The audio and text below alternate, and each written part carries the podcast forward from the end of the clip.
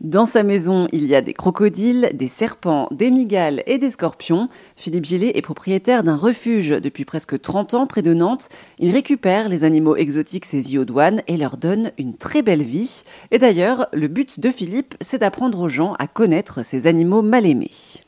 Alors écoutez, un alligator, déjà, il n'a pas besoin de se brosser les dents. Les dents repoussent régulièrement. Deuxième chose, euh, ses narines, quand il va dans l'eau, peuvent se fermer. Il a une troisième paupière sur l'œil une troisième paupière comme les oiseaux ou comme les chats. Ça veut dire qu'il peut mettre un masque avec sa paupière, il peut voir dans le sous l'eau. Il peut fermer ses oreilles. Il ferme sa gorge, il peut ouvrir la gueule parce que la gorge se ferme aussi. Et le cloaque, qu'on appelle euh, l'arrière, aussi se ferme. Donc c'est un animal qui est amphibie et en plus terrestre.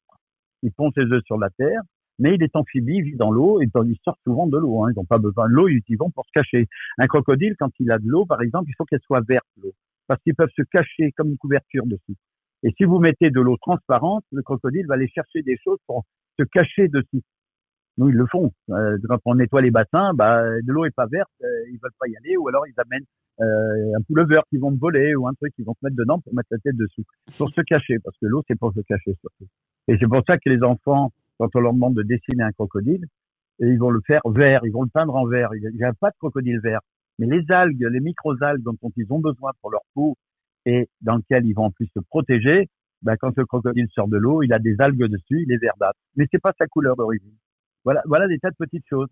Maintenant, un crocodile mange très peu. Un crocodile qui fait, euh, allez, on va dire euh, 2 mètres, va manger euh, 7, 8 poulets dans l'année. Pas plus, ça mange très peu. C'est comme on dit un vieux diesel. Alors on croit que ça mange beaucoup, mais attendez, comme le crocodile n'a pas de lèvres, on ne voit que des dents et on ne pense qu'aux dents. Puisque les grands primates comme nous, les dents, bah, c'est un signe de quand on montre ses dents, c'est de montrer sa force, sa santé. Et quand on a des gros gros, des grandes, des grandes dents chez les grands singes, c'est pour montrer attention, c'est moi le chef. mais le crocodile, il s'en fiche complètement. Il a des dents à l'extérieur, mais il ne va pas vous attaquer un crocodile, si vous rentrez dans son trou parce qu'il y a une femelle qui a des petits, là, il va vous attaquer, pas pour vous manger. Si euh, l'animal est blessé, effectivement, il va se défendre. Euh, si vous violez son territoire parce que vous êtes sous, vous faites euh, comme ça arrive aux États-Unis, il baigne dans des coins où il y a des alligators, ah ben là, vous êtes dans son territoire, il va, il va pas être content, il va vous mordre.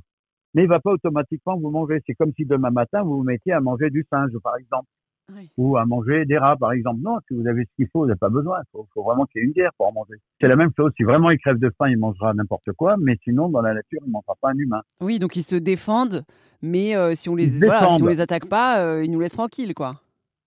Les animaux n'attaquent pas l'homme, ils fuient. Regardez, si vous voulez voir des crocodiles, je vous garantis qu'ils vous entendent marcher, parce qu'ils ont une ouïe très fluide. Ils vous entendent marcher, et hop, ils sont cachés dans l'eau il faut y aller en bateau pour les voir. Et encore, dans les coins où ils ont l'habitude de voir des humains passer. Ils, ne cherchent pas le conflit. Il n'y a pas d'hôpitaux dans la nature. Un animal blessé, il est voué à mourir. Ils le savent très bien. Donc quand ils se défendent courageusement, parce qu'ils se défendent courageusement, quand ils se sentent vraiment agressés. C'est un peu comme nous. Alors que nous, euh, si on se sent agressé et qu'on ne peut pas se défendre, on va se mettre en boule, alors que eux vont se défendre jusqu'au bout. Ils sont un peu plus courageux que nous pour ça. Et, qu'en est-il des serpents? Parce que je sais que la, phobie des serpents, elle est très présente. Est-ce que les, mhm. serpents aussi euh, n'attaquent pas ou est-ce que c'est différent? Mais c'est pareil. Si vous faites du bruit, euh, le serpent, il va partir. Attendez, si vous vous imaginez, vous avez un éléphant qui arrive à côté de vous, il fait du bruit, vous allez courir parce qu'il est trop gros. C'est exactement pour nous la même chose. Les serpents ne sont pas des animaux agressifs, mais le problème, c'est que depuis la vie judéo-chrétienne, depuis 2000 ans, on a presque ça dans nos gènes. Ça veut dire que euh, on pense que le diable, c'est le serpent, parce qu'on a un manque de connaissance totale sur notre environnement. C'était Philippe Gillet de l'association Infaune pour Airzone Radio et vous pourrez d'ailleurs le rencontrer lors d'une conférence le 4 février prochain au Grand Rex à Paris.